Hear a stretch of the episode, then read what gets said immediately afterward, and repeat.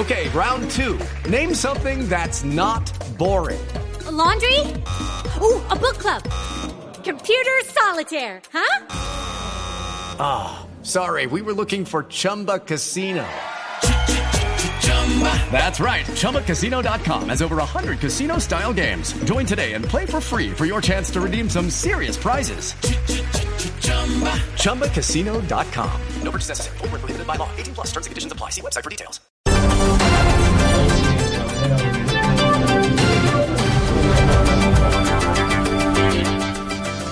11 de la mañana, dos minutos. Aquí están las noticias más importantes de Colombia y el mundo. En Blue Radio, el ministro del Interior, Juan Fernando Cristo, respondió a las acusaciones de cambio radical de estar presionando a algunos congresistas para que sea aprobada la ley de orden público en Buenaventura, donde entrega equipos para bomberos. El ministro dijo que eso es responderle a la politiquería.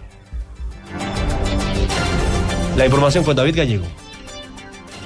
Oscar, así es, el ministro del Interior Juan Fernando Cristo dijo en Buenaventura que no responderá en ningún momento a las acusaciones del partido político Cambio Radical porque simple y llanamente esas acusaciones son falsas y es pura politiquería.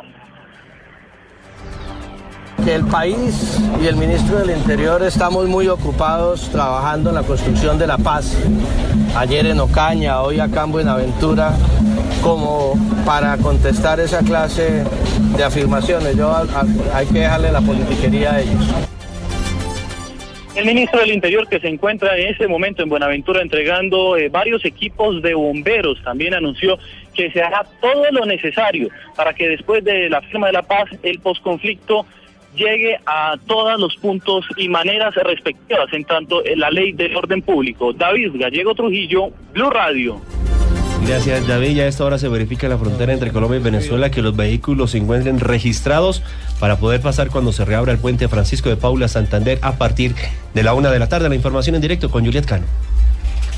Muy buenos días, así es, me encuentro en el puente Francisco Paula Santander que une a Cúcuta con la localidad venezolana de Pedro María Ureña. Precisamente en la línea limítrofe hay una larga fila de vehículos, aunque se había dicho inicialmente que ingresarían vehículos de carga pesada también hay carros particulares. Me encuentro precisamente con una venezolana que vino desde tempranas horas a hacer la fila. Les, ¿De qué manera le están verificando si se encuentran en un listado? ¿De qué manera están verificando? Sí, bueno, hay un listado que las personas que escribimos en el aeropuerto para solicitar el ingreso a nuestro país. Estamos en el consulado de Venezuela en Colombia.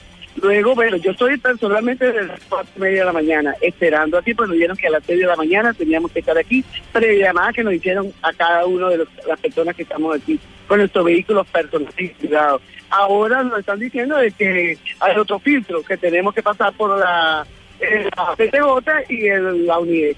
Pero eso ya es en el lado... Eso es, todo eso en el lado venezolano. Bueno, precisamente en pocos minutos se sostendrá un encuentro entre un delegado de la Cancillería colombiana y autoridades venezolanas para efectivamente concretar a qué hora se dará paso a los vehículos. Estaremos atentos al desarrollo de este encuentro desde el puente Francisco Pablo Santander, Juliet Cano, Plura. Gracias, Juliet. Y en Arauca las autoridades confirmaron que el ataque al ejército en Saravena era un plan para atentar contra el alcalde. El hecho dejó dos soldados muertos y tres heridos, los cuales pisaron un campo minado. La información con Philip Moreno. La muerte de dos soldados en Saravena, Arauca, dejó al descubierto un atentado contra el alcalde Yesid Lozano del Partido Centro Democrático que venía realizando ollas comunitarias en la zona rural. El hecho fue confirmado por el gobernador Ricardo Alvarado. Eh, estaba siendo custodiado por, por las fuerzas tanto aéreas como la Armada y, y el Ejército colombiano. Y en, en, un sitio que se llama La Ye, eh, ahí eh, estalló un, artefacto que lamentablemente cobró la vida de dos de mis, de mis soldados de la paz. El alcalde Yesil Lozano aseguró que ese tipo de actividades se suspendieron. Vamos a suspender, hoy teníamos otra salida aquí a otra vereda porque ese fue un compromiso. Vamos a suspenderla y miramos a ver de acuerdo a lo que se dialogue dentro de una un consejo de seguridad que se hará del orden municipal y los tres uniformados heridos al pisar un campo minado se recuperan en el hospital del Sarare. Desde Arauca, Fili Moreno, Blue Radio. La comisión del Consejo de Medellín que estudia el proyecto de acuerdo para la enajenación de las acciones que tiene EPM en Isagen rendirá hoy ponencia favorable a la iniciativa para que la venta se realice lo más pronto posible. Desde Medellín, la información con Cristina Monsalve. La ponencia va acorde con los lineamientos dados por el alcalde de Medellín, Federico Gutiérrez, quien señaló que para el grupo EPM ya no tiene sentido ser accionista de la generadora de energía Isagen, propiedad mayoritaria hoy de una empresa de inversiones canadiense. El coordinador del grupo de concejales de Medellín que estudia la iniciativa, Simón Molina, señaló que hoy rendirán ponencia favorable a la venta de las acciones. Vamos a presentar el informe de ponencia positiva frente a este debate. Eso quiere decir que la mayoría de los ponentes estamos de acuerdo con que se vendan las acciones de EPM en Isagen. De acuerdo con el cronograma, el proyecto se convertirá en acuerdo municipal la próxima semana. Esto le permitirá a EPM agilizar la venta de las acciones por una cifra cercana al billón y medio de pesos, de los cuales 600 mil millones irán a la construcción de un tranvía o monorriel para el corredor de la Avenida 80. En la capital antioqueña, Cristina Monsalve, Blue Radio. Ante el Consejo de Barranquilla, un abogado presentará este lunes queja contra Electricaribe por el alza que hizo desde hace un año de un 20% a 370% de la tarifa mínima. La información con Diana Ospino.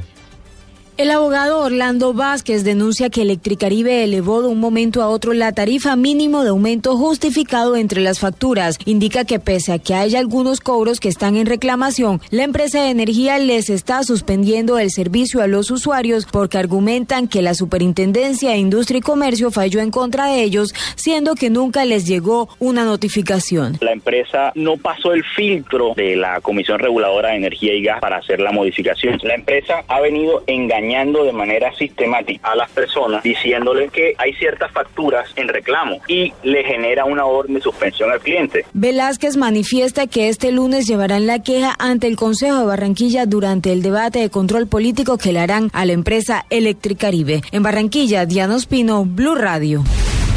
En noticias internacionales, de acuerdo a las autoridades francesas, se detecta el primer caso del virus del Zika transmitido por vía sexual. La información con Laura Quiseno.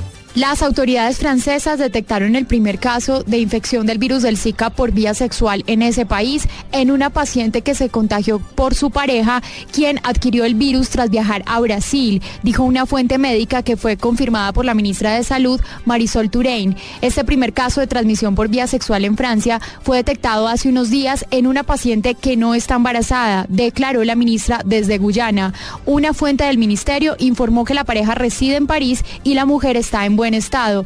Otros países como Estados Unidos y Argentina han reportado casos de Zika transmitido por vía sexual, pero la principal forma de contagio es el mosquito vector Aedes aegypti. Laura Quiseno, Blue Radio. En los deportes, seis ciclistas representarán a Colombia en el Campeonato Mundial de Pista en Inglaterra. Joana Quintero. Ya está en Londres la selección Colombia de ciclismo de pista que estará desde el 2 de marzo en el Campeonato Mundial, donde nuestro país tiene amplias posibilidades de lograr cupos a los Juegos Olímpicos con Fernando Gaviria, Edwin Ávila y Fabián Puerta. Puerta que fue subcampeón mundial del Keirin está en Inglaterra y habló con Blue Radio sobre su expectativa del Mundial. Siempre he soñado con una camisa arcoiris, siempre he soñado con una medalla olímpica, es mi sueño, mi ilusión, eh, creo que vamos de la mejor manera. En Londres vamos a tener una posibilidad de chequearnos cómo estamos para las posibilidades en Río. Colombia tendrá seis ciclistas compitiendo en este campeonato del mundo, cuatro velocistas y dos mediofondistas. Joana Quintero, Blue Radio. Noticias contra reloj en Blue Radio. A las 11 de la mañana, 9 minutos, noticias contra reloj, noticia en desarrollo. Después de 27 años de la masacre conocida como el Caracazo, los militares de Venezuela tienen la firme convicción de que nunca más empuñarán sus armas contra el pueblo, dijo hoy el jefe de la Fuerza Armada Nacional Bolivariana, general Vladimir Padrino. Y quedamos atentos porque los países del G20 prometieron hoy que usarán todos los instrumentos disponibles, incluyendo la política monetaria, fiscal y las reformas estructurales para fortalecer la recuperación. Ampliación de estas noticias en blurradio.com. Continúen con Autos y Motos.